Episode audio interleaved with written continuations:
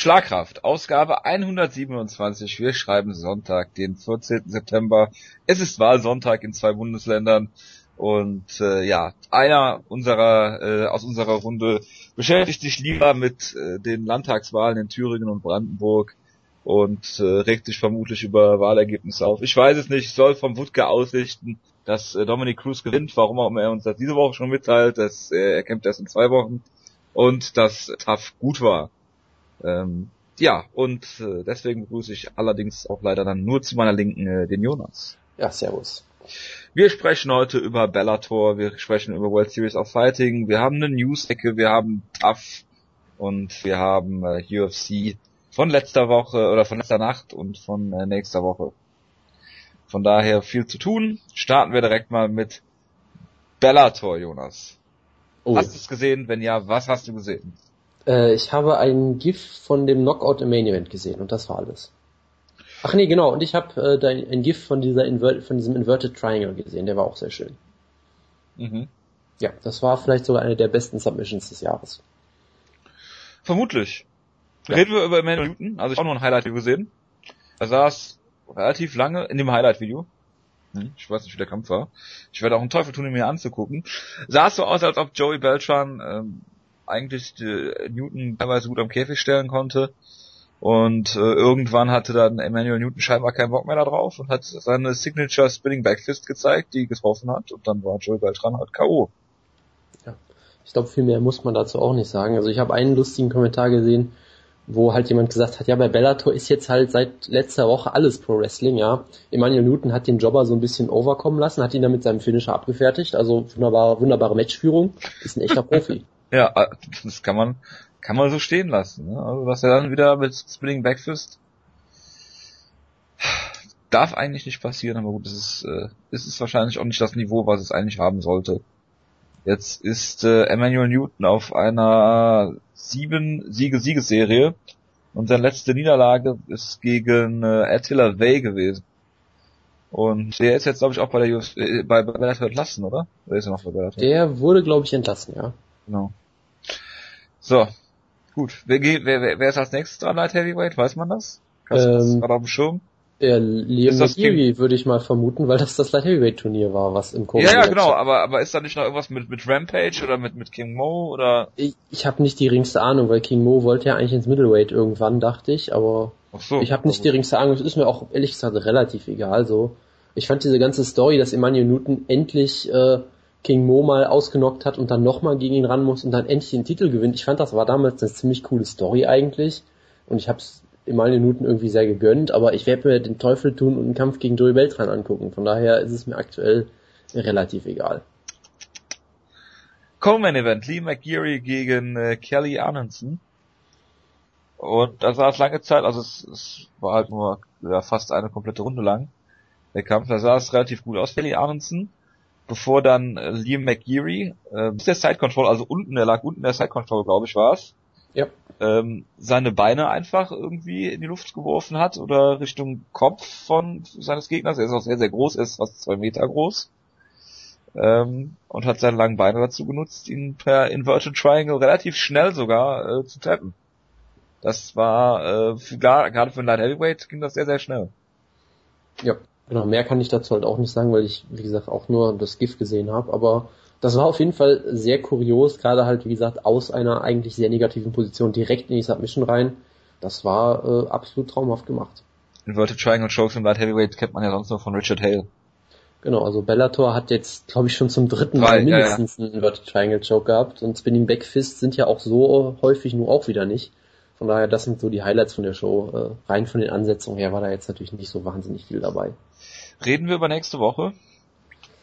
Bellator 125 steht an. Und da kommt es zum Duell der interessante Rockträger im Main Event von äh, Bellator 125, Doug Marshall gegen Melvin Manoff. Ja, das ist so ein typischer Scott Coker Kampf, hatte ich das Gefühl. Also das ist halt so ein Kampf, der klingt auf dem Papier relativ absurd und so als könnte er total unterhaltsam werden.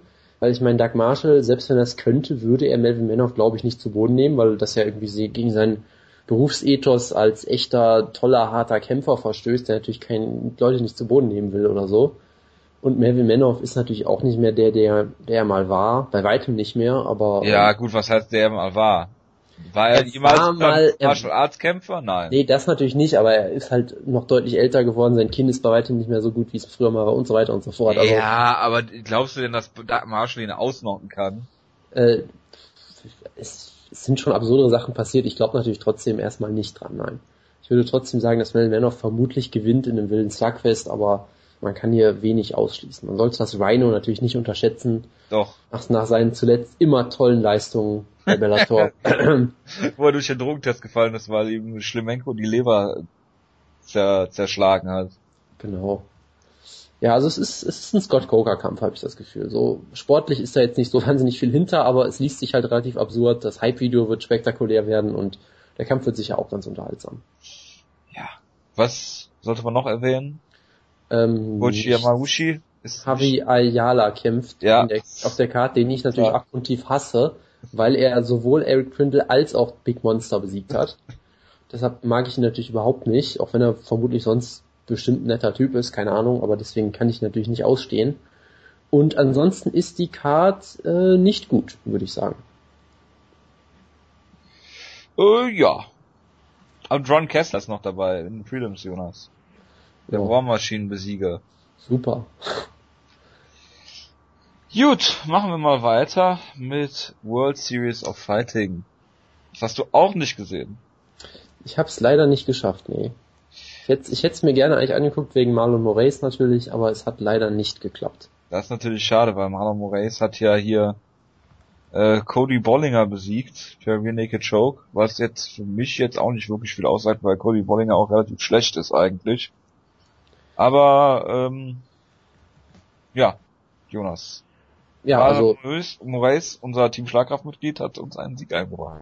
Genau, also er hat wohl im Stand schon äh, komplett dominiert, hat ihn dann zu Boden geschlagen und das Finish geholt. Also klar, es ist jetzt kein wirkliches Top-Matchup für ihn. Cody Bollinger ist, glaube ich, schon zumindest ein bisschen besser als die Leute, gegen die Moraes zuletzt so kämpfen musste.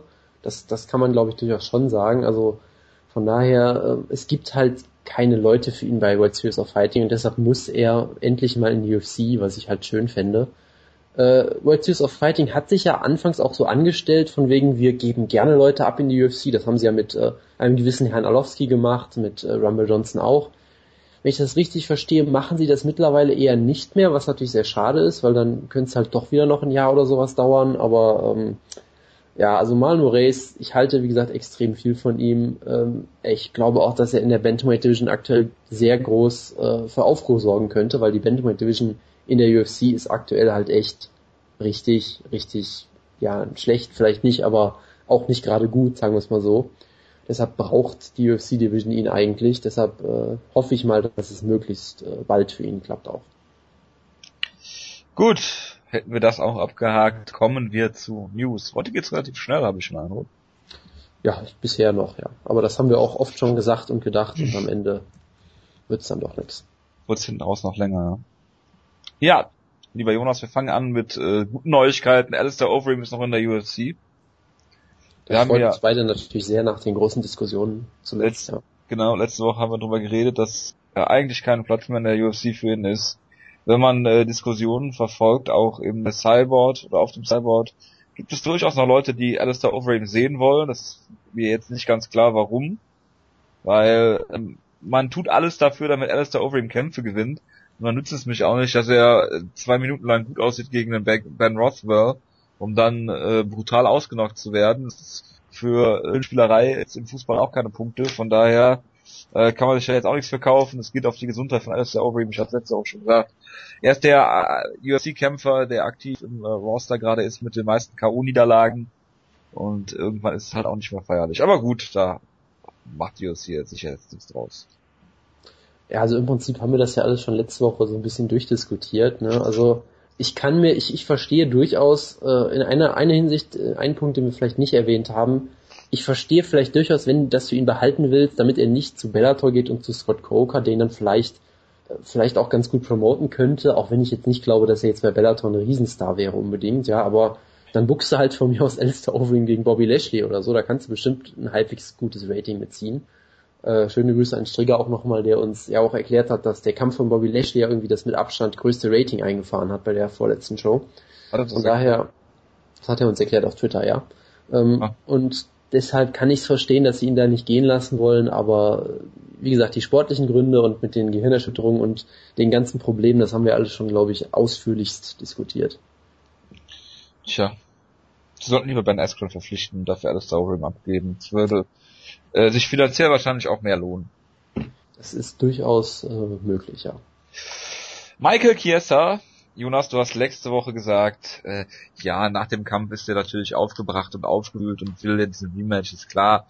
Die Wogen werden sich glätten. Ich habe da dagegen gehalten und habe gesagt, Michael Chiesa wahrscheinlich ein absoluter Vollidiot ist und das auch noch fordert. Tut er natürlich auch und will ein Rematch und würde sogar seinen 50.000 Dollar Bonus für die äh, fürs Fight of the Night, glaube ich, war es, würde er gerne abgeben, äh, um ein Rematch zu bekommen. Und Joe Lawson sagt, das einzig Richtige, was in diesem Fall zu sagen ist, er soll die Niederlage wie ein Mann akzeptieren und äh, kleinere Brötchen backen. Jonas. Ja, ja, was soll ich dazu sagen? Also mittlerweile haben sie sich auch wieder vertragen, glaube ich. Von daher ist es mir auch alles relativ äh, wurscht. So, also von daher, ich kann immer verstehen, dass man sich ärgert, wenn man nach dem Cut verliert und dass man das selbst irgendwie nicht als legitim ansieht, aber von außen betrachtet war es natürlich trotzdem vollkommen in Ordnung, die Stoppage. Von daher bin ich, bin ich froh, dass er sich mittlerweile wieder ein bisschen beruhigt hat und mehr muss man, glaube ich, auch nicht zu sagen. Was sagst du denn dazu, dass Nick Diaz verhaftet worden ist?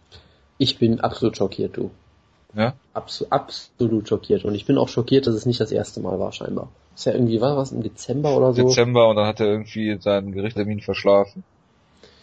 Ja, ich bin vollkommen überrascht. Es wurde ja, glaube ich, auch dann von der UFC sofort eine Eilmeldung rausgebracht. Äh, wir haben, wir, wir, wir sind darüber informiert worden und wir werden Nick Diaz bald die Möglichkeit geben, sich zu äußern. Ich glaube, seitdem ist auch nichts mehr gekommen bis dahin. Von daher, vielleicht beantwortet er auch aktuell die Anrufe der UFC nicht, um sich zu äußern. Das könnte ich mir auch gut vorstellen. Von daher, naja, was soll ich dazu groß sagen? Es ist halt Nick Diaz, da erwartet man halt auch irgendwie nichts anderes mehr. Ja. Ähm, Todd Duffy kann wohl bald wieder zurückkehren in die UFC, ins Octagon. Hat sich zu Wort gemeldet. Und äh, nach seiner langwierigen Erkrankung äh, kann er bald wieder in, ins Octagon steigen, Jonas. Ja, das freut mich natürlich sehr. Als äh, Ehrenmitglied von Team Schlagkraft ist er, glaube ich, jetzt aktuell, weil er letztes Jahr nicht kämpfen konnte. Das kann sein. Äh, und diese, diese Erkrankung, die hat zusammen mit Vakant, glaube ich, das sind die zwei Ehrenmitglieder oder irgendwie Der sowas. Patrick Goulet ist noch dabei. Stimmt, ja.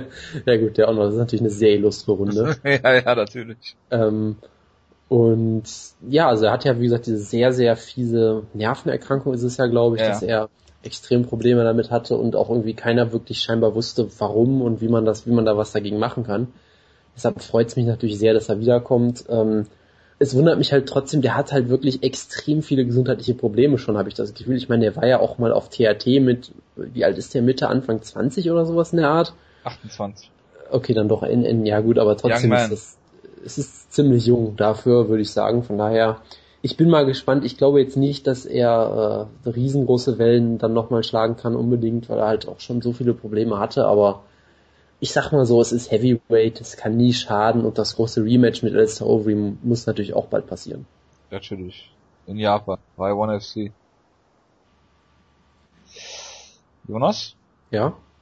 Du warst gerade kurz weg. Ähm, eine Sache zu John Jones.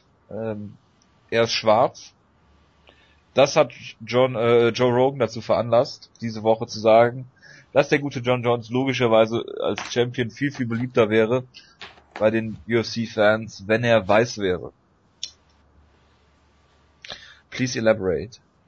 Äh, bin ich jetzt Joe Rogan oder was? Nee, ich wollte nur deine Meinung dazu wissen.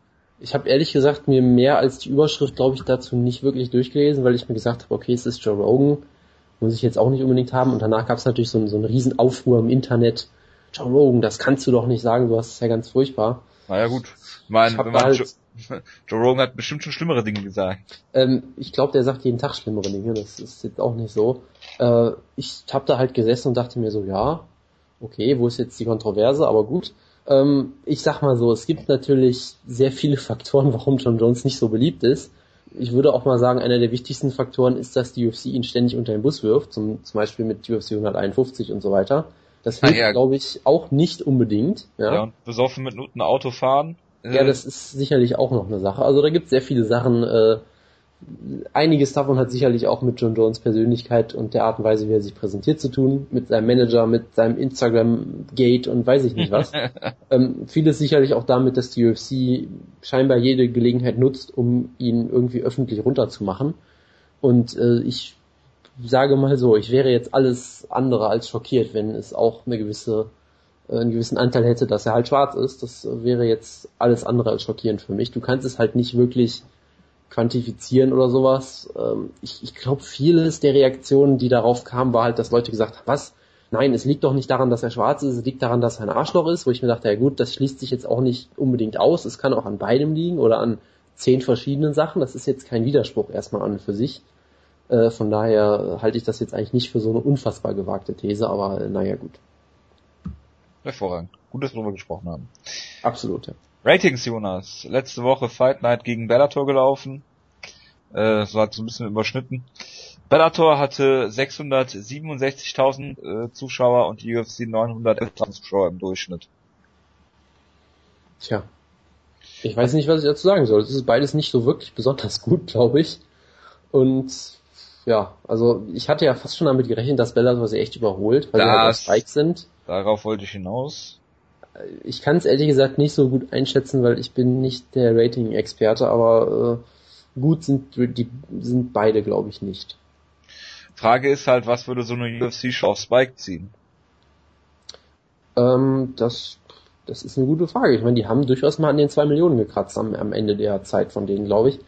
Aber seitdem ist natürlich auch viel passiert. Ne? Also diese ganze Übersättigung und so weiter, die äh, ist natürlich auch ein großer Effekt. Es liegt jetzt nicht allein am Senderwechsel, das ist natürlich auch klar. Glaube ich auch nicht. Also ich sag's nochmal, ich habe letzte Woche schon gesagt, Fox Sports One ist wirklich größer, als man äh, gemeinhin vermuten mag. Gut, letzte News, bevor es noch zu Kampfankündigungen kommt.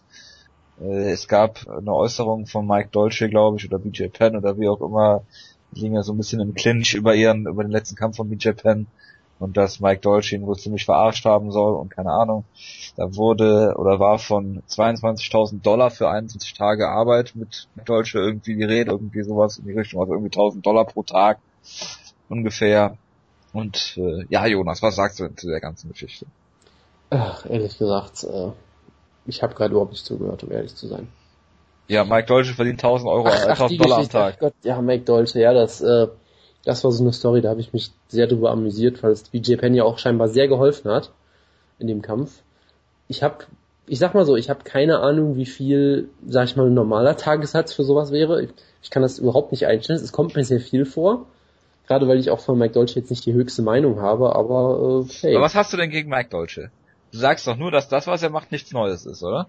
Äh, das ist ungefähr das Ding. Also was halt viele Leute immer ihm vorwerfen, ist, dass er halt äh, keine formelle Ausbildung oder sowas hat, keinen offiziell, was weiß ich, Ernährungsberater oder Nutritionist, wie auch immer das heißt. Da müsstest du ja, um den Titel führen zu können, glaube ich, bestimmte Prüfungen und so weiter ablegen. Und das hat er halt alles nicht, soweit ich weiß. Äh, sondern ist halt im Prinzip ein ehemaliger, nicht besonders erfolgreicher Kämpfer, der sich das jetzt halt auf die Fahne geschrieben hat und je nachdem, wie man halt fragt. Also es gibt ja Leute, die sagen, er macht halt im Prinzip nichts Besonderes und nimmt die Leute nur so ein bisschen bei der Hand und macht im Prinzip nur Marketing für sich selbst. Es gibt andere Leute, die sagen, hey, er macht das schon ganz gut, aber andere könnten es halt genauso gut. Und es gibt Leute, die sagen, er ist der Guru schlechthin. Also von außen kann ich es halt schlecht einschätzen, aber äh, die Art und Weise, wie er sich selbst vermarktet, ist dann schon äh, mir etwas suspekt. Ja gut, aber ich meine, du kannst jetzt natürlich auch sagen, dass äh, Stitch äh, keine Ausbildung zum Cutman, beziehungsweise generell gar keine medizinische Ausbildung in irgendeiner Form hat und trotzdem vielleicht der beste Cutman im Business ist. Ich weiß auch nicht, ob es eine Ausbildung zum Cutman gibt. Nein, gibt's mit Sicherheit nicht, weil keine medizinischen Vorkenntnisse. Das theoretischer Art und Weise. Nee, hat er, hat er, ist, ist definitiv so. Ähm, nein, aber dazu nochmal, ja, Mike Deutsche macht das halt clever. Ich weiß nicht, ob sich seine äh, Gage. Das tut er auf jeden Fall, ja. Das, was, das tut er auf jeden Fall. Ob Mike Deutsche seine, seinen Tagessatz dann anhalt der Gage des Kämpfers dann misst was für mich durchaus Sinn machen würde, wenn die BJ Penn halt einen Haufen Kohle verdient, sollte der äh, Mike Dolce oder der der jeweilige äh, Beauftragte dann fürs Gewichtmann dann halt eben daran auch partizipieren. Wenn er das ja von jemandem nehmen würde, der halt äh, weniger verdient, ist äh, auch klar, dass er das nicht nehmen kann und nicht nehmen wird, denke ich mal, würde ich mal behaupten. Nichtsdestotrotz, äh, es mag sein, dass er nichts Neues macht, aber im Prinzip, der, wenn der Erfolg ihm recht gibt und es hat noch nie, ist meines meiner, meiner Kenntnis nach, ein Kämpfer mit der Dolce Diet äh, das Gewicht verpasst. Von daher äh, wenn du halt schlechter Kämpfer bist und er irgendwo von leben muss, dann ist er nun mal äh, dafür verantwortlich, dass er das, dass er das dann macht und er macht das gut und die UFC liebt ihn ja auch irgendwie. Von daher ist das schon äh, clever gemacht und gut und solange es niemandem schadet, wenn er nichts anderes macht, oder, äh, ist mir immer noch lieber als irgendwie hier ähm, Nova und Yao, wo ständig irgendjemand beim Weightcut umkippt. Von daher ist das schon aus meiner Sicht in Ordnung und clever und ja, ist halt so. Ja, also und wenn, das wenn BJ Penn, BJ Penn weiß, wie viel er Mike Dolce im Vorhinein bezahlt, ne? Und wenn er das dann halt macht, dann muss er halt damit den Konsequenzen leben. Klar, also ich habe nie in Frage gestellt, dass er clever ist, dass er nicht clever sei oder irgend sowas. Ähm, wie gesagt, ich kann es von außen halt auch schwer beurteilen, von daher. BJ Penn hat ja gesagt, dass er niemals mehr mit ihm zusammenarbeiten würde, weil er total furchtbar war oder sowas. Gut, aber es kann natürlich genauso sein, dass BJ Penn jetzt auch Ausreden sucht oder weiß ich nicht was. Also es wäre ja das erste Mal, dass BJ Penn das macht. Genau, meistens macht das seine Mutter für ihn. Nee, aber ähm, äh, ja, was, was soll ich da sonst sagen? Es ist halt Mike Dolce. Drei Kampfansetzungen habe ich, oder hast du noch ein, irgendwelche anderen Neuigkeiten? Äh, nope. Jamie Warner kämpft gegen Drew Dober. Wir haben das zwar letzte Woche schon kurz angerissen, aber ich, der Vollständigkeit halber nochmal. Äh, Darren Elkins kämpft gegen Lucas Martins. Und Brandon Sharp wird von Travis Brown ausgenockt. Das sage ich jetzt einfach mal so.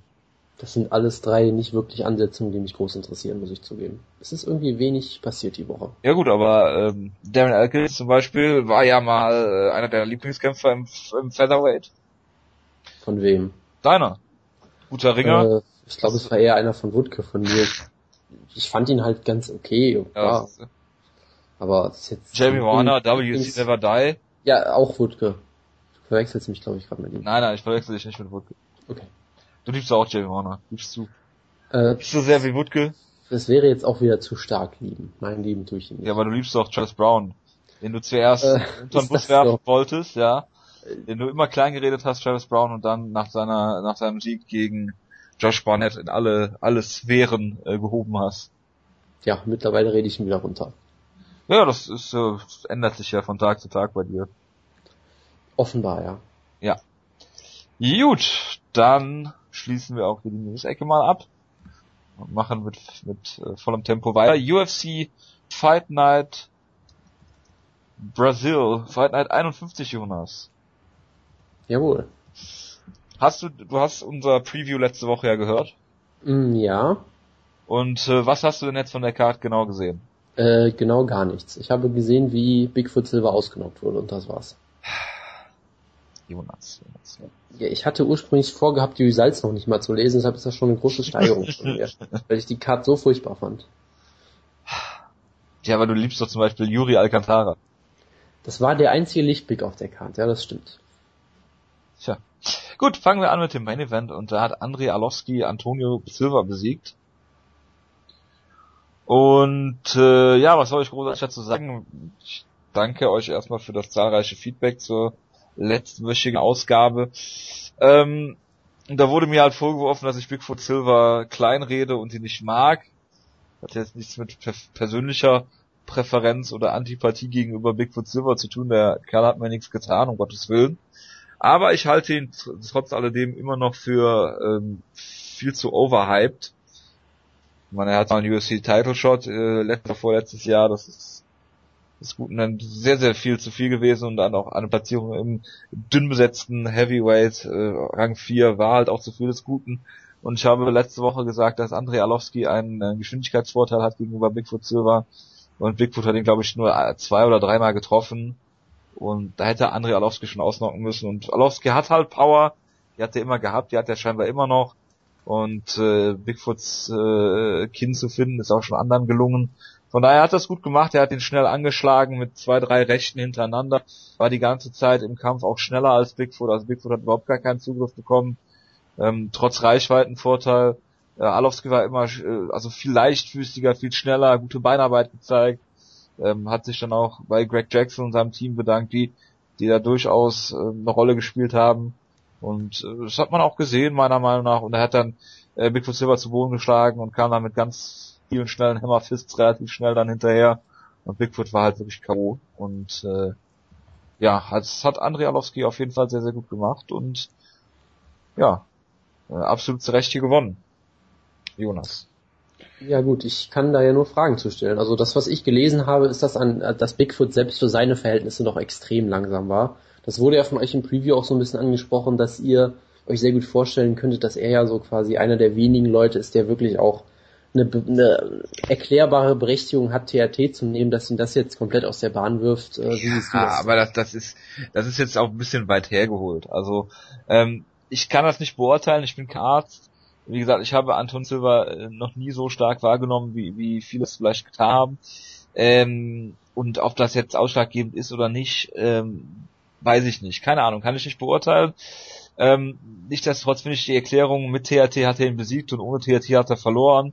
Ein bisschen, ja, ein bisschen zu, zu einseitig eigentlich. Und wenn, wenn Bigfoot Silver halt nicht kämpfen kann ohne THT, dann ist es halt schade, aber dann muss er halt seine Karriere beenden und sich was anderes suchen. So leid mir das tut. Jonas. Ja, ich habe da nichts weiter groß zu sagen. Ich kann es halt, wie gesagt, erst, erst recht nicht einschätzen. Und äh, er muss ja jetzt, glaube ich, auch operiert werden in einer Woche oder irgendwie sowas, weil er ohne THT alle möglichen Probleme hat. Von daher, äh, ja, ich glaube, wenn es so ist, dann müsste er seine Karriere im Prinzip beenden. Das heißt, er wird es dann natürlich nicht tun, aber das ist nochmal eine ganz andere Logisch. Geschichte. Und ja, mehr kann ich dazu auch nicht sagen. Ich meine, ich sag mal so, Bigfoot war immer schon langsam und er war immer schon relativ leicht zu treffen und konnte ausgenockt werden. Also das hätte alles auch mit TRT passieren können. Ob es so passiert wäre, ist natürlich reine Spekulation. Dazu können wir nicht wirklich was sagen. Genau. Deshalb tun wir das auch nicht. Mhm. Genau. Ja, Alowski muss ja jetzt natürlich, also es sollte jetzt vielleicht sogar in den Top 10 gerankt werden. Ich meine, ähm, viel mehr ist er ja auch nicht, wo man ihn hätte können. Er hat Nummer 4 besiegt. Kann sich jetzt zum Beispiel gegen Barnett stellen, das wäre natürlich ein Hammer. Rothwell würde sich anbieten, Sieger Mark Hunt, Roy Nelson. Also da ist einiges möglich. Miocic ist vielleicht noch ein bisschen hoch, aber ich glaube auch, dass sie ihn vielleicht gegen äh, JDS bucken wollen, dann äh, Stiefel. Von daher mal schauen. Und Bigfoot, ja, wie gesagt, schwierig. Aber gut, weiter im Text. Gleison Tibau hat Piotr Hallmann äh, besiegt und ich werde darüber jetzt mal ein bisschen philosophieren, du hast ja nicht gesehen. Ähm, ja, Tibau äh, hat jetzt, glaube ich, mit äh, Frank Mir und Josh Koscheck die meisten UFC-Kämpfe mit 23 oder sowas. Auch die längste Kampfzeit im Light Lightweight in der UFC-Geschichte hat äh, also sämtliche UFC-Rekorde, die man sich so vorstellen kann, was Takedowns angeht im Lightweight und so, solche Geschichten auf jeden Fall. Ähm, hat er gut begonnen und äh, einige Treffer gelandet, einige harte Treffer. Weiß nicht, war ähm, ja doch, er hat, er hat äh, Hallmann äh, ziemlich gerockt, hat ihn immer wieder am Käfig gestellt. Ich habe von einem polnischen Reporter gelesen, dass die Takedown-Defense von Piotr Hallmann relativ gut gewesen sein soll. Das sehe ich anders. Sie war relativ scheiße, weil er zu Boden genommen wurde. Ähm, ist allerdings direkt immer wieder aufgestanden. Ja, ja gut, aber das, das ist ein Gleison Tibor Kampf. Das passiert in jedem Gleison Tibor Kampf. Er nimmt den Gegner zu Boden, er steht wieder auf, er wird wieder zu Boden. Das ist typisch Gleison Tibor. Ja, klar. Muss man, muss man glaube ich, jetzt nicht an, an Hallman oder Hallman oder wie auch immer man ihn ausspricht festmachen. Nein, nein, nein, nein. Also das, ich, ich will damit nicht sagen, äh, Moment. Äh, ich will damit nicht sagen, dass äh, äh, ich will damit nur sagen, dass die Takedown Defense nicht gut war. Punkt. Ja. Weil Gleison Tibau hat gute Takedowns. Das habe ich letzte Woche angesprochen. Er hat einen super Double Leg eigentlich. Es ist keine Schande von von ihm zu Boden genommen zu werden, aber dann kann man auch nicht sagen, dass Piotr Ahlmann jetzt super Takedown Defense hat weil er das definitiv nicht gezeigt hat in diesem Kampf. Fünf Takedowns sehe ich hier von, von Jason Tibau, äh, laut Fight Metric, von daher. Ähm, Hallmann, wie gesagt, ist direkt wieder aufgestanden. Äh, und äh, ja, wie gesagt, es, es ging dann hin und her. Die erste Runde war eine klare Tibau-Runde für mich. Die zweite Runde war eng, hatte ich aber auch knapp bei Tibau. Und in der dritten Runde hat Tibau halt nichts mehr drauf, ne, wie man das kennt. Und die hat Hallmann dann für mich gewonnen. Also hatte ich den Kampf 29, 28 für Tibau. Äh, wobei ich sagen muss, auch sehr, sehr spät, ich habe live geguckt. Also wenn das äh, jemand anders gesehen hat, kann ich das durchaus vielleicht nachvollziehen. Es gab eine witzige Szene vom Ref, Jonas. Wir haben letzte Woche über das äh, äh die Unterbrechung von Herb Dean gesprochen. Glaube ich war es, der äh, den Low Blow dann äh, gesehen hatte, aber trotzdem den Kampf am Boden hat weiterlaufen lassen. Hier war es, ich meine, es war in dem Kampf, was so, Tibau hatte einen Cut. Und äh, der Kampf war irgendwie im Clinch. Und ich meine, Tibau stand mit dem Rücken am Käfig. Der Ref geht das Mario Yamazaki, geht dazwischen, lässt sich den Doktor das angucken, der Kampf geht weiter, alles ab. Irgendwie startet er den Kampf dann wieder und Hallmann und Tibau gehen einfach in den Clinch und machen weiter. Also Yamazaki hat sie gar nicht irgendwie hingestellt. Nach fünf Sekunden ist Yamazaki dann eingefallen, dass es ja umgekehrt war, dass nicht Hallmann mit dem Rücken zum Käfig stand, sondern Tibau. Und dann hat er denen das irgendwie gesagt und in dem Moment drehen die sich halt. Und dann steht Tibau halt mit dem Rücken am Käfig und Hallmann drückt ihn gegen den Käfig. Das klingt also hervorragend. War wieder eine hervorragende Szene, wo ich mir denke, ja, gut gemacht. Und ja, Tibau wird in der UFC nie was reißen wahrscheinlich und Hallmann hat jetzt eine Niederlage gegen einen guten Mann, von daher mal abwarten, was beiden also, passiert. Es klingt auf jeden Fall nach jedem Gleison Tibau Kampf, den ich je gesehen habe. Verliert die ja. dritte Runde, nimmt den Gegner davor mal zu Boden, kann ihn nicht am Boden halten. Und ja, ist, Blazen Tibor ist einer der, äh, ja, der konsistentesten Kämpfer überhaupt, glaube ich. Er liefert halt genau immer das gleiche ab, so ziemlich. Du weißt immer, du kannst dich immer drauf verlassen. Er hat wenig Ausreißer nach... Auf den Tipps. Genau, aber er hat, ja, aber gut, im Na selbst im Nachhinein kannst du vieles davon auch erklären. Ich meine, er hat jetzt auch wenig Ausreißer nach unten und weniger nach oben. Er ist halt einfach richtig gut, aber halt kein Elite-Kämpfer und das halt seit, weiß ich nicht, einem Jahrzehnt fast schon vermutlich. Das ist eigentlich schon sehr beeindruckend, so gesehen. Ja, wie gesagt, mal abwarten, was kommt. Gibt sicherlich jede Menge Leute, gegen die du nicht stellen kannst oder gegen die du beide stellen kannst, von daher schauen wir mal. Ähm, ja. Ähm, Leonardo Santos für den Escudero, ganz kurz habe ich auch noch gesehen den Kampf. Ähm, Leonardo Santos hat äh, Escudero in der ersten Runde zu Boden kontrolliert, aber wieder mit Submissions äh, versucht was zu reißen. In der zweiten Runde hat Efren Escudero ihn niedergeschlagen und ist nicht hinterhergegangen vernünftig, deshalb hat er da den Sieg aus den Händen gegeben. Äh, Leonardo Santos äh, ist dann stehen K.O. gewesen, hat es dann trotzdem noch geschafft, irgendwie Escudero in der dritten Runde irgendwie durch Fallen, Trip Takedown zu Boden zu nehmen. War klar, dass Escudero dann nicht mehr rauskommt und dann äh, halt den Kampf 29-28 klar verliert. Und äh, ja, das muss sich Escudero dann selbst auf die Fahne schreiben, was er da verloren hat. Alles weitere habe ich, wie gesagt, nicht gesehen. Auch ich kann, ich kann eine Sache zu dem Escudero-Kampf äh, sagen, was äh, mehrere Leute in meinem in meiner Twitter-Timeline sehr positiv gelobt haben. Hier war nämlich der gute John Ennick, der wohl Efran Escudero als Journeyman bezeichnet hat, wo mir auf mehrere Leute sich extrem darüber gefreut haben. Äh, einfach aus dem Grund, dass John Ennick quasi einfach es so gesagt hat, wie es auch ist, dass er halt nicht gesagt hat, ey, Fanes Cordero, der macht jetzt in seinem fünften UFC-Run genau. äh, den, den Angriff nochmal, der wird nochmal ganz oben angreifen, und hat einfach gesagt, ja, ist halt ein Journeyman. Das ist ja durchaus, sag ich mal, eine Schwäche der UFC, dass sie immer alle hypen, als wären sie alle immer großartig und deshalb war es scheinbar für viele Leute sehr schön, dass John Ennick äh, diese Tradition mal so ein bisschen gebrochen hat.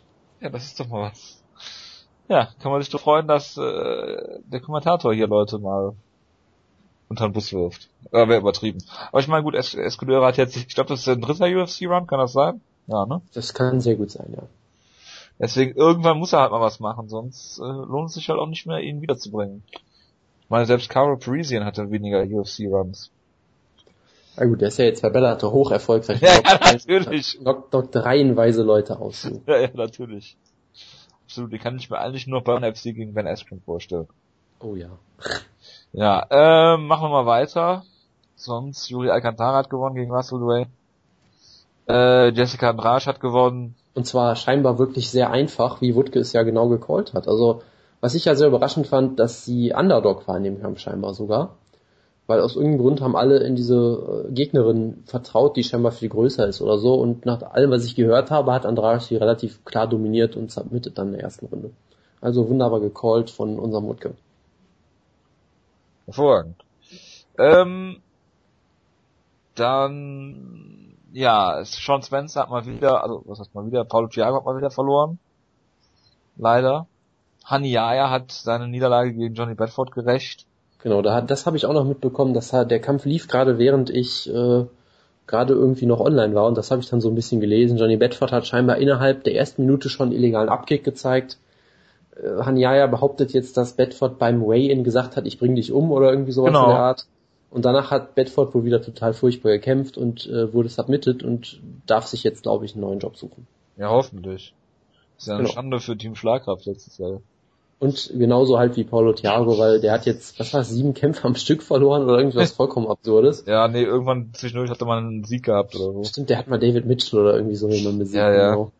2-7 in seinen letzten neun, irgendwie sowas war er auf jeden Fall, den ja wirklich, die UFC hat jede Chance gegeben, weil Paulo Thiago war ja mal bei diesen ersten Brasilien-Shows teilweise der beliebteste Kämpfer in der Halle scheinbar so gefühlt, ja, nach den genau. Publikumsreaktionen. Und es hat halt wirklich jede Chance der Welt gekriegt und es, es geht einfach nicht mehr bei ihm, offenbar. Und was ich auch noch kurz gesehen habe, war Godofredo Pepe, der eigentlich gar nicht so besonders gut ist, glaube ich, aber wenn er gewinnt, dann meistens immer sehr spektakulär. Er steht jetzt auf meiner ominösen Year-End-Liste oh, äh, nein. sowohl bei einem der besten KOs als auch bei einer der besten Submissions, glaube ich, drauf. Er hat hier einen sehr schönen Mounted Triangle äh, gezeigt. Das war so ähnlich wie, was war das, Dustin Poirier gegen Max Holloway da. Genau. Das war sehr schön anzusehen, aber Ansonsten hat man bei der Show generell, glaube ich, eher wenig verpasst. So, so, lieber Jonas, so, so. Gut, machen wir mal weiter mit der Fight Night nächste Woche in Japan. Wutko und ich haben es ein bisschen angeschnitten letzte Woche schon, aber wir müssen natürlich wegen mehrerer Kämpfer hier darüber reden. Jonas Maximo Blanco ist wieder dabei gegen Dan Hooker. Genau, ganz wichtig, der berühmte Dan Hooker. Ja, den muss ich gleich mal bei Sherlock suchen, der hat keinen Wikipedia-Artikel, äh, um auch sehr fundiert über den Hooker zu reden. Reden wir über den Main Event, Jonas, äh, und da lasse ich hier gerne den Vortritt. Mark Hunt gegen Roy Nelson in Japan. Es ist auf jeden Fall ein sehr absurder Kampf, wenn man sich überlegt, dass das im Jahr 2014 wirklich ein relevanter Kampf ist. Und dann denkt man drüber nach, okay, Andrelowski ist aktuell ein Top 10 Heavyweight vermutlich und der Kampf wirkt auf einmal schon nicht mehr so ganz absurd also es ist ja durchaus ein guter Kampf. Ich meine, Mark Hunt hatte dieses absurde Slugfest gegen Bigfoot, was einer, einer der unterhaltsamsten Kämpfe des Jahres war, auf jeden Fall des letzten Jahres. Und mal, äh, äh, ach Gott, Mark Hunt, äh, wie meine ich denn jetzt? Äh, Roy Nelson natürlich hat äh, den, die Überreste von Big Knock, sagen wir es vielleicht mal so, äh, ausgenockt in einem sehr traurigen Kampf, aber gut, was willst du machen? Von daher, es ist ein total absurder Kampf, weil ich weiß echt nicht, wie der Kampf läuft, weil ich meine, wenn Roy Nelson mit ihm strikt und es ist Roy Nelson, also wird er es vermutlich machen, dann sollte er den Kampf eigentlich verlieren, weil Markant sollte eigentlich im Stand verdammt nochmal besser sein als Roy Nelson. Gerade weil Roy Nelson auch unfassbar einfach zu treffen ist im Stand eigentlich. Ähm, Markant hat in letzter Zeit sogar ziemlich gute Takedown-Defense gezeigt gegen, gegen Bigfoot und solche Leute, weil er halt irgendwie so ein, ich weiß nicht, er hat so einen tiefen Körperschwerpunkt, glaube ich einfach, dass es wirklich fast unmöglich ist, ihn umzuwerfen mittlerweile. Er hat ja auch sicherlich sich da stark verbessert. Ich meine, er wurde auch mal von Gigat Musashi komplett äh, zu Boden geworfen und all solche Sachen. Also der hat sich da auf jeden Fall, äh, glaube ich, deutlich verbessert. Und ich meine, Roy Nelson, der sucht auch eigentlich nie Takedowns. Er will ja immer striken mit seiner tollen rechten Hand, die ja unfassbar gut ist und die nie jemand kommen sieht, auch wenn sie immer offensichtlich zu sehen ist eigentlich, würde man denken. Äh, von daher, ich freue mich durchaus auf den Kampf, weil es ist gleichzeitig ein relevanter Kampf und es wirkt trotzdem so ein bisschen Freakshow-mäßig fast schon. Und ich gehe mal ein bisschen auf Risiko. Ich glaube, jetzt wo Andrelowski wieder hochkommt, dann wird Mark Hunt das wiederholen, was Arlovski geschafft hat. Ich glaube, er wird Nelson ausmachen. Den ich mich mal ganz weit aus dem Fenster. Ja, also ich würde es natürlich wünschen, dass äh, das eintritt. Ähm, Mark Hunt hat jetzt auch, glaube ich, seit Ende letzten Jahres nicht mehr gekämpft, genau. Äh, ja, also Mark Hunt ist ja dieses Phänomen. Es gab ja mal diese Rally vor Mark Hunt, diese äh, nach den vier Siegen in Folge, die er hatte, ist er dann von äh, JDS leider ausgenockt worden mit dem Spinning Backkick.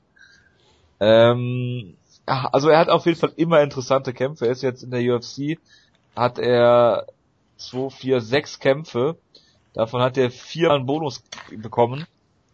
Ähm, und ja, JDS hat er auch eigentlich in der ersten Runde sehr gut outstriked eigentlich. Bis JDS so ein ganz komische Overhand Ride, irgendwie so einen Schwinger getroffen hat. Und äh, danach hat sich der, der Kampf so ein bisschen äh, gegen äh, entwickelt. Und äh, ja, Ron Nelson hat, wie gesagt, diese eine Waffe und das ist seine, seine Rechte. Kann man im Prinzip so vergleichen mit einem Dan Henderson vielleicht. Hm. Äh, sehr, sehr eindimensional, aber es lassen sich halt immer noch Leute davon treffen, was mir irgendwie auch ein Rätsel ist, dass das immer noch passieren kann. Er hat damit äh, ja eigentlich alle Leute fast ausgenockt, die, die er so besiegt hat in der UFC, angefangen mit Brandon Sharp, über Struve, über äh, Dave Herman, Matt Mitrione, Jack Congo, Big Knock, eigentlich immer das gleiche äh, gewesen. Die sind einfach blind in diese äh, Rechte reingelaufen und von daher ähm, normalerweise würde man sagen, Mark Hunt ist technisch zu gut, um dass, dass ihm das passieren könnte.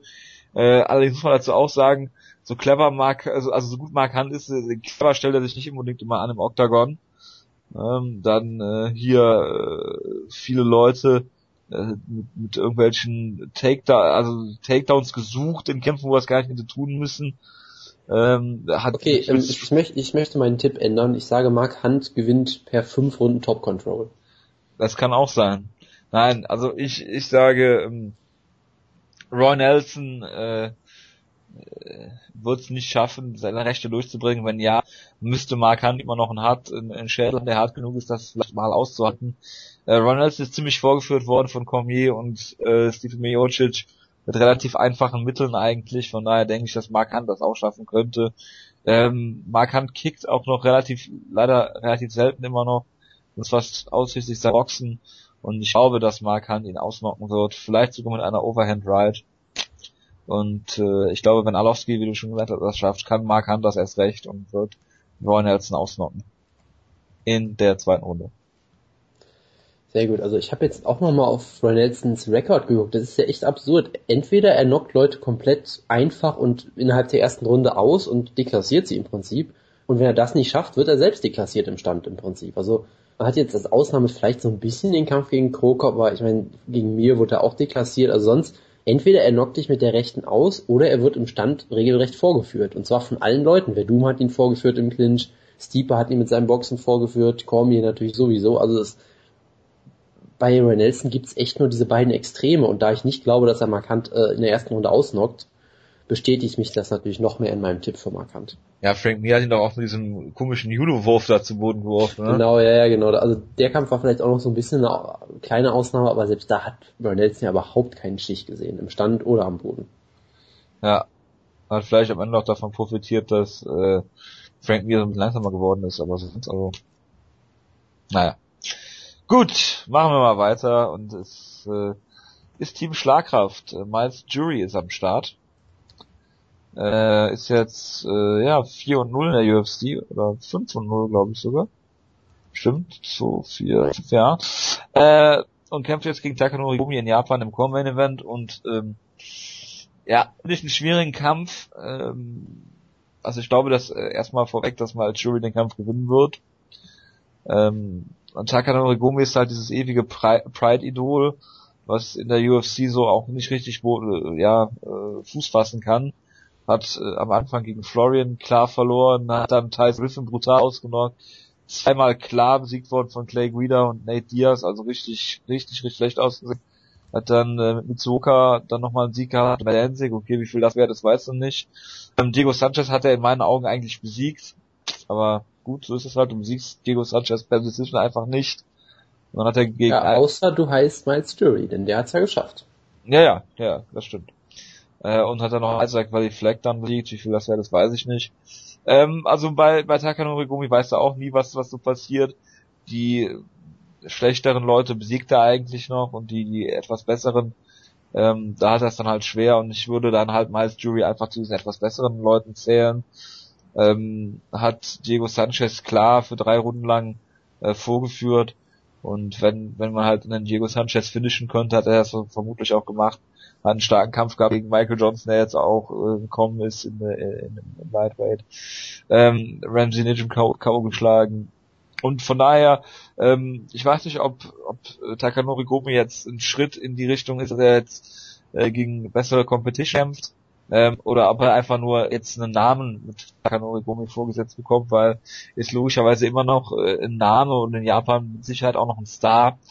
Ähm, aber ich denke, dass Miles Jury hier den Kampf kontrollieren kann. Er hat gutes Boxen, Äh, gute Beinarbeit, er trainiert ja auch mit Dominic Cruz, das muss man im Zusammenhang auch natürlich immer wieder sagen, Jonas. Und äh, gutes Ringen, von daher, es gibt eigentlich, äh, müsste er hier in allen Belangen äh, schneller und besser sein als Sakano Gomi, der natürlich auch schon eine lange Karriere hinter sich hat. Und äh, ja, ist jetzt auch schon 35, wird ja 36, ist glaube ich sogar sein Geburtstag ähm, in der Fight Night. Genau, 22. Ja, nicht ganz. Genau.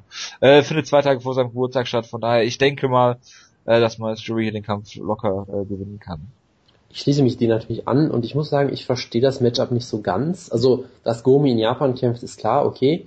Äh, ich verstehe halt nicht unbedingt, warum er jetzt gerade gegen Miles Jury kämpft, weil ich sag mal so, wenn du den Japanern halt einen Sieg gönnen willst, den Fans, dann macht der Kampf halt keinen Sinn, weil Jury wird vermutlich gewinnen es macht auch nicht so wirklich viel Sinn, würde ich sagen, um Jury zu pushen, weil es halt auch Fight Pass ist. Also die Ansetzung ist so ein bisschen merkwürdig, wie ich finde, und für Miles Jury ist es für mich eigentlich auch ein Rückschritt. Nach Siegen über so Leute wie Diego Sanchez und Michael Johnson auch und so weiter. Also es ist irgendwie ein bisschen ein komisches Matchup, wie ich finde. Ich glaube, das wird eigentlich ein relativ klarer, also eigentlich ein sehr klarer Sieg für Jury, würde ich sagen. Er ist mittlerweile, würde ich vermutlich sogar sagen, der bessere Striker. Weil Gomi, der war mal ein unfassbar guter Boxer für die damalige Zeit auch und seit, seitdem schwingt er halt nur noch wild rum im Prinzip und hat sehr viel an der Technik auch komplett verloren, hat keine gute Cardio mehr. Das Ringen, was er durchaus mal hatte, benutzt er auch nicht mehr wirklich intelligent, habe ich das Gefühl. Also Gomi, der hatte damals gegen Diego Sanchez eine gute Leistung. Es lag vielleicht auch zu großen Teilen daran, dass Diego Sanchez einfach nicht mehr so gut ist. Ähm, sein letzter Kampf war auch eher so ein wildes Slugfest. Also ich glaube einfach, Matt Jury ist im Stand viel zu taktisch gut und, und weiß viel zu sehr, also er kämpft einfach in jeder Hinsicht clever. Er ist im Stand, ist er clever, benutzt er seinen Jab sehr gut, seine Reichweite sehr gut, hat durchaus solides Ring, was er gut timen kann, ist am Boden gut. Also Jury, der ist einfach überall richtig, richtig gut. Und ich glaube, er wird mit Gomi hier so ein bisschen machen können, was er will. Aber ich tippe mal auf einen Sieg per, ja, ich glaube schon per Decision, weil Gomi ist immer noch hart im Nehmen. Gut, dann freue ich mich jetzt, Jonas, auf dein Preview zu Yoshihiro Akiyama gegen Amir Sadola. Super, Yoshihiro Akiyama ist zurück. Sollte er ursprünglich gegen Patrick Cote, ich weiß es schon gar nicht mehr, gegen irgendwen sollte er doch, ist ja nur ein... Kyle äh, ne, Kyle No, genau, ja stimmt. Kyle Security. Auch, auch eine super Ansetzung. Also Akiyama ist ja auch irgendwie in der UFC ein großes Missverständnis, hat einen Sieg gegen Alan Belcher, dem ihn viele auch abstreiten wollen. Das weiß ich jetzt gar nicht mehr, ist schon zu lange her. Damals die Niederlage gegen Chris Lieben war einer der besten Kämpfe des Jahres, hat man damals gedacht. Ich habe gesehen, live, wie er von Michael Bisping zerlegt wurde. Äh, hat, was es, er hat glaube ich damals gegen Vitor Belfort einen Frontkick versucht, nach hat Vitor Belfort ihn wütend ausgenockt mit Schlägen auf den Hinterkopf, das war auch ein toller Kampf. Ja, gut, aber ähm, das würde ich jetzt nicht unbedingt Vitor Belfort vorwerfen. nee, also. Äh, also er wäre vermutlich auch ohne Schläger auf den Hinterkopf ausgenockt worden. Das ist durchaus richtig, ja. Ich weiß halt noch in dem Kampf, wie er einen Frontkick versucht hat und danach ist Vitor Belfort einfach durchgedreht. Das äh, stimmt bestimmt in Wirklichkeit gar nicht, aber das habe ich zumindest, hat es bei mir so eingeprägt. Und er hatte dann diesen großartigen Kampf gegen Jake Shields, wo er ihn immer wieder zu Boden genommen hat, einmal mit so einem Überhackewurf, der absolut spektakulär war. Und er hat, der hat trotzdem geschafft, den Kampf zu verlieren, weil er im Stand einfach nichts gemacht hat in den ersten zwei Runden obwohl er eigentlich der bessere Striker sein sollte und er ist dann wieder irgendwie von Jake Shields hypnotisiert worden oder irgendwie sowas. Also absurde Karriere. Danach hat er seit Februar 2012 nicht mehr gekämpft. Man hat eigentlich nicht damit gerechnet, dass er jemals zurückkommt. Und jetzt ist er hier gegen Amir Dollar. Bei dem hat auch keiner mehr damit gerechnet, dass er nochmal zurückkommt. Sein letzter Kampf war gegen Dan Hardy. Das ist auch schon wieder zwei Jahre her. September 2012 hat davor auch im Mai, im August, also er hat auch nicht mehr so wirklich aktiv gekämpft und Amir Sadolla hat ja mal Ultimate Fighter gewonnen mit einem 0-0 Rekord, was auch legendär ist. Hat dafür CB Dolloway zweimal besiegen müssen, also auch eine ganz tolle Geschichte, dieser Typ. Ähm, er war lange Zeit immer der Liebling von Spike TV, niemand wusste warum. Die haben ihn einfach geliebt aus irgendeinem Grund und er hat dann immer auf diesen Free-TV-Shows, zum Beispiel auch in Deutschland damals gegen Peter Sobotta, immer relativ vorteilhafte Matchups gekriegt und ja, auch gegen Phil Brony und solche, also immer so Matchups, warum stellst du diesen Emir Dollar gegen solche Leute? Dann gewinnt er natürlich, aber das sagt auch relativ wenig aus und er wird nie irgendwie ein Topkämpfer werden. Hat zwischendurch natürlich auch ein paar Mal verloren gegen Johnny Hendricks, Dong Kim, solche Leute. Und bei dem hat man auch, hat auch jeder gedacht, der ist weg vom Fenster und jetzt ist er auf einmal auch wieder da. Also dieser Kampf, ich freue mich aus irgendeinem Grund total drauf, weil es einfach so absurd ist, weil ich niemals gedacht hätte, dass ich die beide nochmal kämpfen sehe, erst recht nicht gegeneinander ich habe überhaupt keinen Tipp. Ich sag einfach, komm, ich sag einfach, Amir Dollar gewinnt ein 15-minütiges Kickbox-Duell, weil das irgendwie lustig wäre, weil Sexyama wieder doof kämpft oder irgendwie sowas. Der Kampf ist einfach nur von vorne bis hinten absurd. Ja, also Sexyama ist natürlich äh, bekannt dafür, dass er einen Judo-Hintergrund hat und diesen irgendwie nie nutzt, weil er mit allen immer striken will. Warum auch immer, das hat ihm in der UFC jetzt eigentlich noch nie Erfolg gebracht, außer jetzt hier diese komischen, komischen Sieg gegen, äh, gegen Alan Belcher.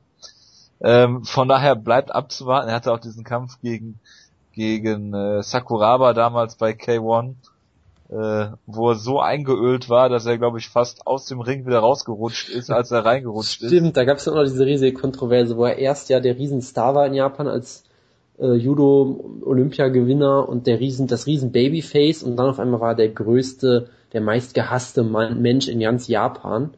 Der hatte ja, glaube ich, eh schon Probleme, weil er eigentlich Koreaner ist und all solche Geschichten. Da gab es auch etwas hässliche Stories dazu noch, aber stimmt das, also rundum einfach nur eine absurde Karriere, sorry. Ja, wie dem auch sei, also er hatte diesen Kampf, glaube ich, von oben bis unten in äh, Babyöl geschwommen ist vor dem Kampf. Ähm, ja, und er kam dann halt um irgendwie, hatte nur eine Niederlage, als er in die UFC gekommen ist, hat er gegen Jerome LeBenner verloren. ja. Also das ist doch so typisches K1-Matchmaking. Es ist so großartig. Es ist einfach geil. Und dann kommt er halt in die UFC und wird halt, äh, er besiegt halt Alan Belcher noch und hat dann diese vier Niederlagen in Folge. Man hat ihn damals, glaube ich, auch gesagt, er soll doch bitte mal runtergehen ins Welterweight. Äh, sorry, wir müssen eine Sache natürlich noch erwähnen. Ähm, Yoshihiro Akiyamas MMA-Debüt gegen den weißen Büffel François Botha. Das wollte ich einfach nur mal so erwähnen. Botha, ja, ja, Auch ein Typ, der eine sehr lange Geschichte mit Schlagkraft hat. Oder zumindest auch in Deutschland mit diesen legendären Kämpfen gegen die deutsche Eiche damals beim DSF. Deutsche Eiche, das lief im, war es, war es da schon Sport 1 oder noch DSF? Ich glaube, es war noch, ich glaube, es war noch DSF, aber es, Hoffmann. Legend, jetzt würde, jetzt würde Wutke wahrscheinlich wieder über, über Manuel, äh, Manuel Schar reden. Ja, und seine 100.000 Kämpfe, äh, 100 seine, und, seine Ein, seine, und seine Einbauküche, genau. Genau. Ja, äh, wir schweifen vom Thema ab. Amir Sadala hat diesen komischen, ähm, ja, ich glaube, Taekwondo oder Muay Thai Hintergrund, den er hat, äh, immer so gehypt wird und irgendwie, äh, ja, kriegt er halt diese komischen Kämpfe, die er halt alle gewinnt. Sobald du ihn gegen den Dan Hardy stellst, wird er outwrestled ist damals von Bang Ludwig ziemlich geführt worden. Also, pff, ja, Amir Sadala zwei Jahre weg gewesen, genau wie äh, ja, Akiyama ist nur noch zweieinhalb Jahre weg gewesen. Ich kann mir überhaupt nicht vorstellen, wie dieser Kampf laufen wird. Ich hoffe, es wird ein schrecklicher Striking-Kampf, der, der uns alle erfreuen wird. Und am Ende sage ich, dass Sexyama den Kampf gewinnt und seine Karriere beendet. Oder dass er sich darüber beschwert, dass Amir Sadala gegreased hat oder sowas. Irgendwie sowas in die Richtung. Ich hoffe auf jeden Fall auf sehr viele Judo-Würfe von Amir Sadala. genau. Hervorragend. Ja, Jonas, äh, ich habe Rinder Kai noch nie kämpfen sehen. Ich auch nicht. Warum nicht? Ähm, ich habe die, ich habe immer nur gesehen diese Hype-Videos von Deep, äh, nee, Pancrase, sorry, die so absurd sind. Also es gibt da Videos, wo sie irgendwie bügelt. Es gibt ein Video, wo sie den Ring, wo sie im, im Ring steht und den Staub saugt, ja. Es gibt auch ein tolles Video, wo sie irgendwie nackt in einer Badewanne sitzt und irgendeine große Spinne auf ihr rumkrabbelt oder irgendwie so. Also ist, die Vermarktung von Rina Kai, ich kann es nicht wirklich in Worte fassen, das muss man sich mal selbst angeguckt haben. Es ist eine der merkwürdigsten und unangenehmsten Sachen, die man im MMA sehen kann. Und das heißt sehr viel in diesem Sport.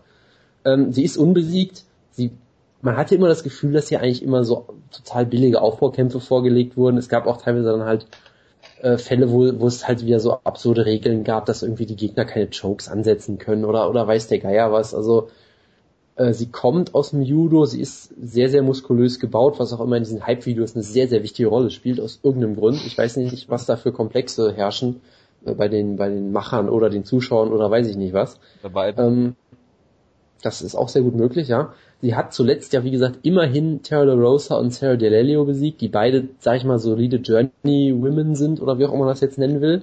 Also das sind respektable Gegnerinnen, um es mal so zu sagen. Es sagt trotzdem, finde ich, jetzt noch nicht so viel aus über ihren Kampfstil. Sie hat halt, wie gesagt, Judo-Würfe, sie ist, äh, kommt auch sehr viel, glaube ich, über ihre Kraft. Und sonst ist halt, es ist extrem schwierig, irgendwas über sie zu sagen. Und Misha Tate sah gegen Liz Camouche jetzt auch alles andere als gut aus, hat da, für mich hat sie zu Recht gewonnen, für viele andere auch zu Unrecht. Es war auf jeden Fall ein sehr enger Kampf. Und jetzt gibt's halt diesen Kampf, der auch eigentlich vollkommen absurd ist und auch auf den Kampf freue ich mich halt irgendwie sehr, weil er halt so absurd ist, genau wie der letzte Kampf. Ich tippe dann trotzdem darauf, dass Misha Tate eigentlich relativ klar gewinnt, weil von Misha Tate weiß man, dass sie schon auf jeden Fall eine Top Ten Kämpferin ist in der Gewichtsklasse. Die ist schon ziemlich gut. Von Rinna Kai weiß man halt eigentlich gar nichts, wenn man so wirklich drüber nachdenkt. Von daher, ich tippe mal auf Misha Tate per Decision. Ja, also kann mir darüber jetzt kein Urteil erlauben, weil ich bisher auf Rinna Kai nur durch die Google-Bildersuche gestoßen bin. Ähm, ich weiß noch, dass es in unserem ungarischen Gruppenchat damals ziemlich abging, als das Match bekannt wurde. Ähm, ja, Misha Tate profitiert sicherlich auch davon, dass die UFC Women's Bantamweight Division noch nicht so ähm, so ja, dicht oder gut besetzt ist, wie es vielleicht sein könnte. Sie ist natürlich eine solide Grapplerin, eine gute Ringerin im Stand, sie sieht nicht immer wirklich gut aus, ähm, tut immer so, als wäre sie Gottes Geschenk an die Menschheit, ähm, hat den unglaublich nervigen äh, Brian Caraway immer im, im Schlepptau, von daher, ich kann mir da jetzt kein richtiges Urteil erlauben und ich sage No Contest. Worüber können wir denn sonst noch reden? Äh, ja, Ranish Kikono gegen Sam Cecilia. Über Alex Caceres gegen Kanahara müssen wir, glaube ich, nicht unbedingt reden. Wir müssen natürlich über Koji Horiguchi reden, ganz kurz. Der Mann, der leider Daryl Montague ganz klar besiegt hat in seinem letzten Kampf. Äh, Horiguchi, den ich als möglichen Titel-Contender äh, bald sehe, weil er ist jetzt seit Ewigkeiten schon unbesiegt. Er hat Dustin Pake ausgenockt, hat Daryl Montague zerstört und er ist ein sehr interessanter Kämpfer, weil er halt hat, glaube ich, einen Karate-Stil, auf jeden Fall relativ unorthodoxen Striking-Stil, hat extrem viel Power für die Gewichtsklasse und kann damit sicherlich einigen Leuten gefährlich werden. Er hat hier, glaube ich, ja, das ist, glaube ich, ein Aufbaukampf für John de los Reyes, der ist mir jetzt nie wirklich in Erinnerung geblieben, hat auch seinen letzten Kampf verloren, von daher, das ist, glaube ich, ein relativ klarer Aufbaukampf. Deshalb tippe ich drauf, dass Horiguchi per K.O. gewinnt und dann mal einen Top-10-Gegner kriegt. Ja gut, aber wenn er dann noch danach einen Top-Gegner bekommen würde, wäre er vielleicht schon dann direkt da vom Title dran. Ich das, denkt, geht, jetzt, das geht im Flyweight ziemlich schnell, ja. Wenn man bedenkt, dass jetzt Chris Cariaso die Nummer 8 einen Shot bekommt. Ja, das geht alles sehr schnell, genau. Äh, Hyungi Lim, der Pascal Kraus Besieger, hat einen Kampf gegen Takanori Sato. Das ist, ist das nicht der Typ, der Eric Silver zum Fraß vorgeworfen wurde? Das, das kann sein, der genau den, der Typ, der, ja, genau. Der mit den illegalen Heel-Kicks. Äh, genau, also auch das ist ein glasklarer Aufbaukampf für Lim, der eigentlich ziemlich gut ist und auch Turks die ihn fast noch ausgenockt hätte in der fünften Runde, in deren Kampf im Januar war es, glaube ich, am 4. Januar oder irgendwie sowas. Genau, in Singapur, die erste Fight Pass Show. Genau, also ganz klarer Aufbaukampf, auch nicht besonders spannend. Und es gibt natürlich Maximo Blanco gegen Daniel Hooker. Glaub, Daniel Hooker. Über den Kampf haben wir, glaube ich, alles gesagt, was wir sagen können. Daniel Hooker kommt. Nein, Jonas. Du musst noch dazu. Daniel Hooker kommt aus Neuseeland. Mehr kann ich dazu auch nicht sagen, ehrlich gesagt. Er hat halt einen tollen Namen. Maximo Blanco kommt zurück nach seiner großartigen Leistung in Berlin, wo ich den Kampf irgendwie für Andy Ogle gescored habe und auch nicht mehr weiß wie. Aber ich sag mal so, mit Ruhm bekleckert hat er sich auch in dem Kampf nicht unbedingt. Das war jetzt auch keine tolle Leistung. Von daher, ich tippe natürlich auf Maximo Blanco, Sieg per Spinning Heel Kick in 17 Sekunden. Mir ist noch aufgefallen gerade, dass ich mal Maximo Blanco interviewt habe. Genau. Das war ein absoluter Höhepunkt in der Geschichte von Schlagkraft, wenn nicht sogar der ja. Höhepunkt.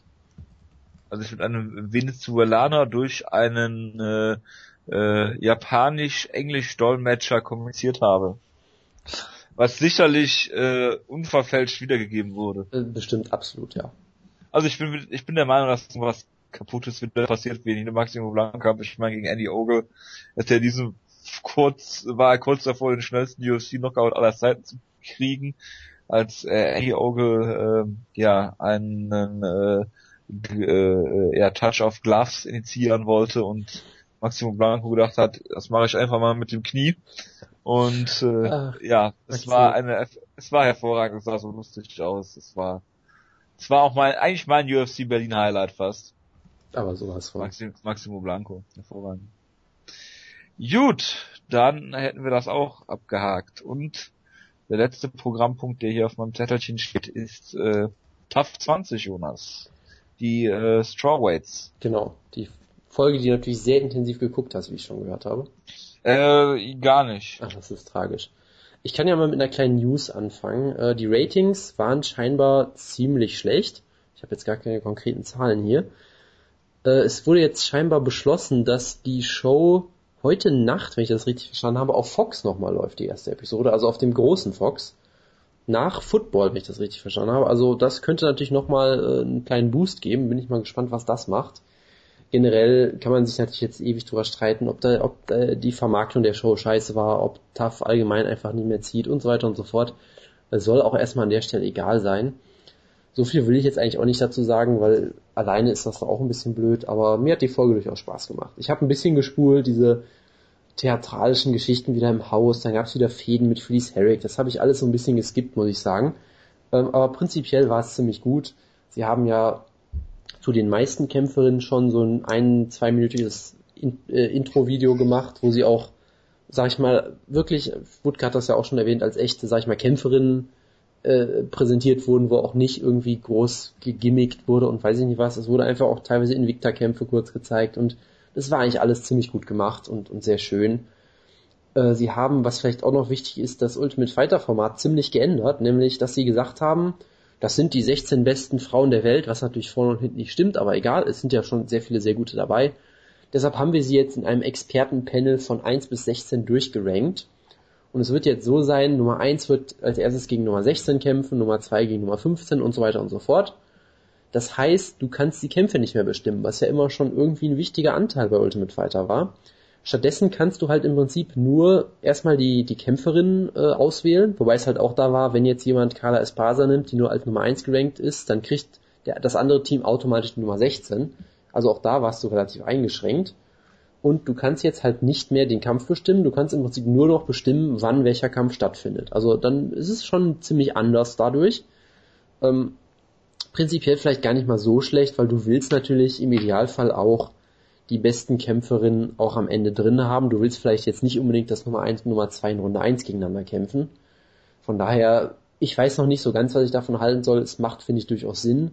Es gab natürlich eine sehr absurde Szene da, dass, äh, wo man das Gefühl hat, dass, dass diese Rankings schon dann sehr, sehr geworkt waren, was sie natürlich sowieso sind, klar, aber ich meine, Carla Esparza war Nummer eins, okay, äh, ich weiß gar nicht mehr, wer Nummer Tisha Torres war, glaube ich, Nummer drei oder sowas, also die Rankings machten auch alle so ungefähr Sinn, das war schon okay. Was dann aber aufgefallen ist, dass eine gewisse Felice Herrick dann äh, nach diesen Rankings ganz zufälligerweise gegen, ich glaube es war Heather Clark, kämpfen müsste.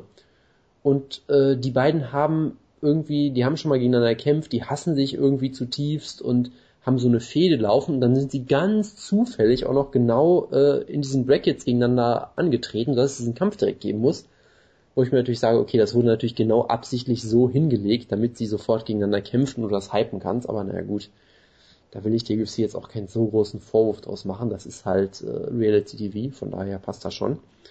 Ähm, und es gab dann auch direkt natürlich den ersten Kampf äh, und da gab es halt auch direkt die erste große Überraschung, weil Tisha Torres einfach mal rausgeflogen ist, die für viele Leute als eine der Favoritinnen galt und auch für mich eine meiner Lieblingskämpferinnen in diesem ganzen Roster ist und auch ich habe sehr darauf gehofft, dass sie es vielleicht ins Finale schafft und dann ist sie einfach in der ersten, in der ersten Runde rausgeflogen das war schon sehr bitter gegen eine gewisse Renda Marcos, von der ich auch noch nie was gehört habe, muss ich sagen. Gerankt Nummer 14, also davon, von der hat auch keiner wirklich was gehalten. Und Tisha Torres hat wirklich nicht gut gekämpft. Also sie hat irgendwie relativ, war relativ inaktiv, hat wenig gemacht.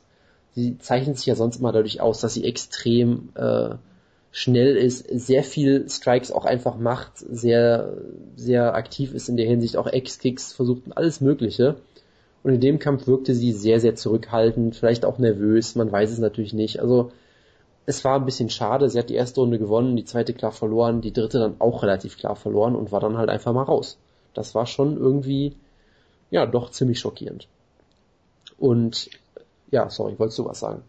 Ja, eine Frage, wer, wer war das Expertenpanel denn die Rankings? Das wurde nicht hat? gesagt, war, es waren glaube ich... War das äh, Klima Pesana? Ich vermute mal Joe Silver und Sean Shelby und Dana White, irgendwie sowas in der Art. Ich weiß ja nicht mehr, ob das gesagt wurde. Aber irgendwie sowas würde ich mal vermuten. Vielleicht waren es ja auch die UFC Ranking äh, Mitarbeiter, man weiß es ja nicht. Aber selbst da macht Klima Pesana ja leider nicht mehr mit. Leider, leider, ah. Ähm, Schade. Ich habe ja vor der Staffel schon gesagt, ich glaube, dass die äh, Frau, die am Ende den Titel gewinnen wird, nicht unbedingt die bessere Kämpfer, Kämpferin sein wird. Das fühle ich mich jetzt so ein bisschen beschädigt, weil ich eigentlich weiterhin glaube, dass Tisha Torres sehr gut ist. Aber du hast halt hier sehr viele Faktoren, die, äh, die, sag ich mal, das kaputt machen können. Du hast halt im Prinzip überhaupt keine Vorbereitung. Du musst äh, mit, mit dem Weight Cutting, das wird dadurch auch nicht einfacher. Du kannst keinen wirklichen Gameplan zeigen. Du bist vielleicht auch nicht wirklich fit. Du bist vielleicht einfach nervös, weil du auf einmal bei Ultimate Fighter bist, mit Kameras überall, statt halt bei Invicta. Was natürlich auch von sieben Millionen Leuten geguckt wird, so ein typischer Invicta-Stream, aber es ist dann sicherlich doch nochmal was anderes. Von daher, ähm, es war für mich sehr enttäuschend, aber naja. Vielleicht ist es ja so eine ähnliche Situation wie bei der letzten Frauenstaffel, wo dann Shayna Baszler auch direkt rausgeflogen ist gegen Juliana Pena, die damals auch keiner kannte und die am Ende die Staffel gewonnen hat. Also vielleicht ist Frau Marcos ja wirklich verdammt gut. Es wird sich zeigen müssen, vielleicht hatte Torres auch einfach einen schlechten Tag oder irgendwie sowas. Und ich bin mal gespannt. Nächste Woche kämpft Joanne Calderwood. Ich weiß ehrlich gesagt nicht mehr gegen wen, aber das, da freue ich mich natürlich auch auf jeden Fall drauf. Und ich werde es auf jeden Fall weiter verfolgen. Vielleicht gucke ich am Ende auch nur noch die Kämpfe, es wird sich zeigen müssen, aber ich würde trotzdem mal eine Empfehlung aussprechen. Siehst du denn hier schon die nächste Ronda Rousey? Äh, bisher absolut nicht, nein. Aber es ist halt auch noch sehr wenig passiert und Tisha Torres wäre, es wäre vielleicht sogar eine der ersten Antworten gewesen, wenn man mich fragt, wer das sein könnte. Felice Herrick wird es nicht sein, vielleicht Carla Espasa, weil sie halt eine ziemlich gute Kämpferin ist und halt auch so ein bisschen eine Persönlichkeit hat, die ich ziemlich nervig finde, aber hey, sie hat auf jeden Fall etwas. Joanne Calderwood hat halt so das Ding, dass sie, äh, dass du sie beim Sprechen kaum verstehst, weil sie so leise spricht und auch diesen Akzent hat und total schüchtern wirkt und dann im Käfig halt das komplette Gegenteil ist. Vielleicht ist das, ich weiß halt nicht, was Dana damit sagen will, von daher, bisher habe ich da noch nichts gesehen, nein. Hervorragend. Gut, sind wir jetzt Dann, durch, glaube ich. Ne? Ich habe nämlich noch eine News, die ich erwähnen müsste. Natürlich die wichtigste News der Woche. Es wurde ein Kampf angekündigt. Äh, Satoshi Ishii wird jetzt nochmal kämpfen, der gegen Mirko Krokop verloren hat zuletzt, was auch eine großartige Geschichte ist. Er wird jetzt kämpfen bei M1 Global gegen Sergei Karitanov. Und ich glaube, IG ah. Und ich glaube, IGF wird auch wieder irgendwie involviert sein. Das wird ein großartiger Kampf werden. Das habe ich mir natürlich zum Schluss aufgehoben. Karitanov, fertig. Ja, bleibt noch zu sagen, dass ich gerade einen Bildartikel gefunden habe, wo Dennis Siever irgendwie mit einem Bildreporter spart. Ja, genauso wie Kim Ray das auch letztes gemacht hat. Das versteht jetzt wieder keiner, aber egal. Äh, ja. Unter einem Bild legt die Schrift der Reporter bei einer unheiligen Fluganlage der Trick in der MMA-Sprache Double Leg Takedown. Der Trick. So viel dazu und wenn ich werde ihn nicht lesen, bitte um Bericht. Wir, wir wissen ähm, natürlich, der offizielle, das offizielle Wort ist natürlich nicht Trick, sondern Übergang. Der Übergang. Ja, ja. Absolut. Ja, ich wünsche euch einen Start in die Woche. Wir hören uns nächstes Mal wieder. Aber dann muss der Wutke dabei sein, weil ich in aller Ausführlichkeit über Dominik Cruz Bescheid wissen Aber Jojo, er hat uns doch schon gesagt, Dominik Cruz wird gewinnen. Mehr muss man doch dazu ja, nicht sagen. Aber ich muss ja auch wissen, äh, was, was mit Dominik Cruz in den letzten zwei Jahren so los war, passiert ist. Er war verletzt, glaube ich. Ja, aber waren es jetzt zwei oder drei Jahre? Waren es jetzt drei Jahre schon? Ähm, ja, der war verletzt, aber Wutke ist natürlich immer äh, nah dran. Ja, heben wir uns das mal auf für die nächste Ausgabe. Du hast natürlich recht. Ja, ähm, wie gesagt, äh, wir hoffen, dass diesmal alles zur Sprache gekommen ist, weil jemand sich etwas mehr äh, über äh, Invicta gefreut hätte. Tut uns leid, wir haben es leider nicht gesehen. Wutke hätte es vielleicht noch machen können, aber ähm, hat, euch, er, hat, er hat euch im Stich gelassen, er hat ja keine Lust. Genau, genau. Ja, genau, drei Jahre ist jetzt ja, dass äh, Cruz gekämpft hat. Ja, ähm, bitte hinterlasst wieder Feedback, es hat mich gefreut, auch wenn viele meiner Meinung, äh, meiner Meinung zu Bigfoot Silver zum Beispiel nicht teilen konnten. Ähm, wir hören uns wieder bis dahin, macht gut. Ciao, ciao. Ciao, ciao.